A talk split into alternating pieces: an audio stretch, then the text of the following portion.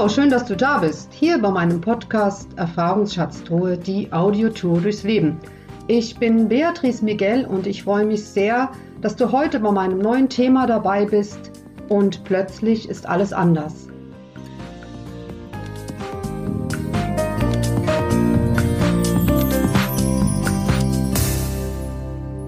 Kennst du das? Du hast dich in deinem Leben eingerichtet, du hast einen Weg gefunden, mit bestimmten Situationen umzugehen, sie zu akzeptieren und zu sagen, okay, diesen Weg gehe ich jetzt erstmal weiter. Oder du hast dich auch einfach nur arrangiert, weil du für den Moment keine andere Lösung hast.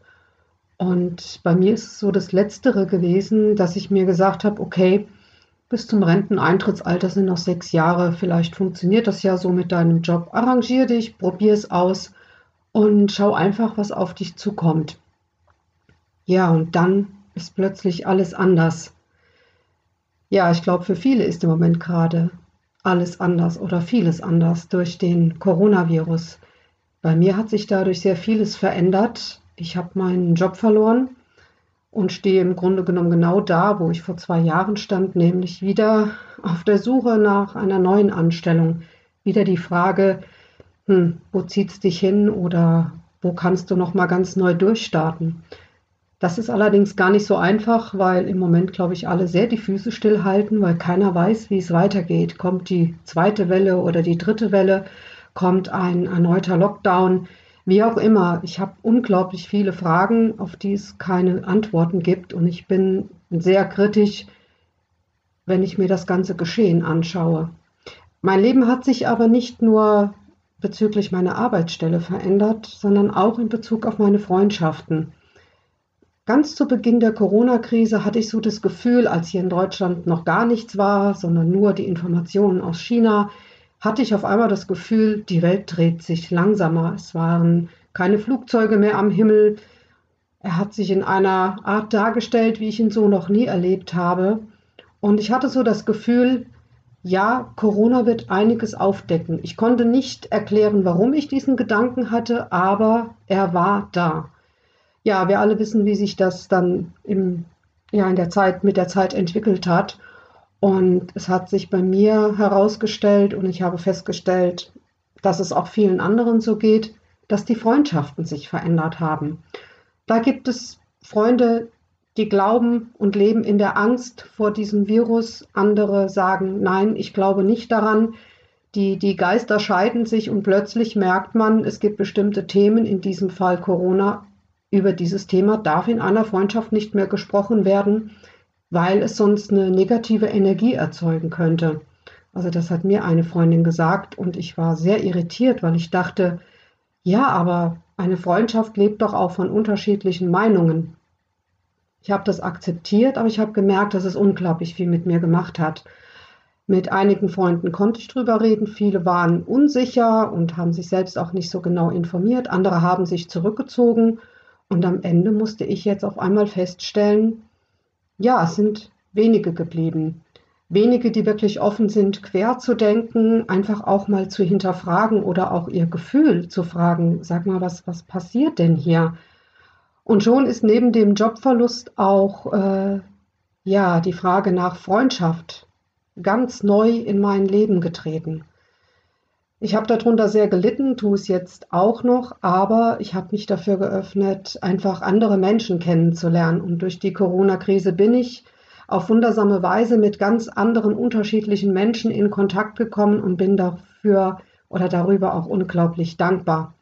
Ich habe mitbekommen, dass Familien sich gespalten haben, weil Eltern andere Ansichten haben als ihre Kinder. Und ich muss sagen, auch ich stolpere manchmal darüber, wenn ich darüber rede, dann in Sorge bin, habe ich jetzt zu viel gesagt. Aber mein Kampfgeist, den ich schon immer hatte, der ist einfach in mir. Und ich sage mir, ich mache mich lieber unbeliebt, als zu schweigen, um den anderen zu gefallen. Denn das kann ich nicht. Ich würde mich dabei verleugnen. Ich versuche das herauszufinden, äh, wo sage ich was, wo bin ich still. Und wenn ich merke, dass ich mit Menschen nur in Kontakt sein kann, wenn ich über dieses Thema schweige, dann meide ich das inzwischen auch. Denn das kann ich nicht mehr, da ich mich selbst verleugnen würde. Und mir ist bewusst geworden, dass ich mich in meinem Leben oft verleugnet habe aufgrund meines anderen Denkens, meines anderen Seins oder auch meinem Freigeist, den ich habe.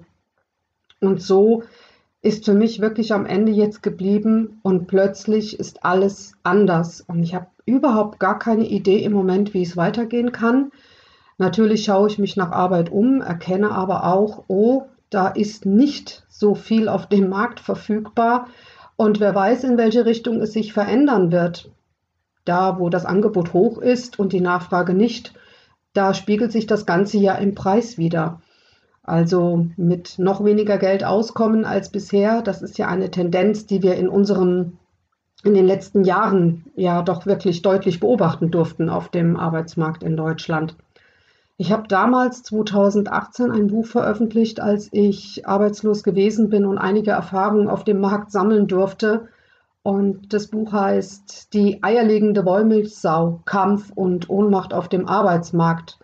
Damals glaubte ich, als ich es veröffentlicht hatte und auch wieder berufstätig war, dass mir das irgendwie nicht mehr passiert oder die Hoffnung, dass ich einfach diesem System entkommen kann. Ja, nun bin ich wieder mittendrin aber es ist nichts mehr wie vorher. Die Karten werden komplett neu gemischt und ich bin herausgefordert, mich dieser neuen Situation zu stellen, den Kopf nicht in den Sand zu stecken, weiter zu kämpfen, Hoffnung zu haben, nach vorne zu schauen und ja, einfach auch zu überlegen, was kann Corona ja für mich hervorbringen? Was gibt es, worüber ich noch nie nachgedacht habe? Und neben den Dingen, über die ich bisher nachgedacht habe, welche Menschen werden mir begegnen? Wie werden sie mein Leben beeinflussen? Und wie gehen wir als Volk oder als gesamte Welt aus dieser Krise hervor, egal wie wir darüber denken? Und ich habe mit äh, einigen wenigen so eine Art Meditations- und ja, Gebetszirkel, will ich mal sagen, ins Leben gerufen, jeden Abend um 20 Uhr, so für fünf Minuten, die Gedanken aussenden und die Bitte darum, die Wahrheit möge ans Licht kommen. Denn ich glaube, wir bekommen hier nicht die Karten auf den Tisch gelegt und jeder lebt mit seiner Angst, mit seiner Sorge und seiner Lebenssituation doch sehr alleine. Und eine solche Situation hat Deutschland, aber hat auch die ganze Welt noch in dieser Form nicht gesehen.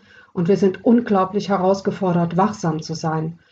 Und es kann sich jeder anschließen, dem es ein Anliegen ist, dass die Wahrheit ans Licht kommen möge. Denn mir ist es ein Herzensanliegen, ja, dass wir gestärkt aus der Situation herausgehen, dass die Wahrheit ans Licht kommt, dass wir bewahrt werden und vor allem, dass wir den Mut nicht verlieren. Und wenn du auch in einer Situation bist, die dich gerade enorm herausfordert, die dir Angst macht, dann möchte ich dir einfach den Mut zusprechen, dass du die Kraft bekommst, diese Situation zu überstehen und zwar auch gut herauszukommen.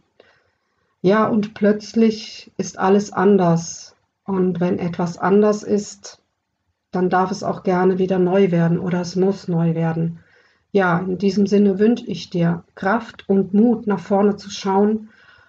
Ich danke dir, dass du mir zugehört hast und wenn du Fragen oder Anregungen hast, dann kannst du mir gerne schreiben über meine Homepage www.beatrice-miguel.de. Ich freue mich, dass du dir meine Erfahrungsschatztruhe, die Audiotour des Lebens, angehört hast und bis zum nächsten Mal. Sei behütet und bis dahin alles Gute. Ciao!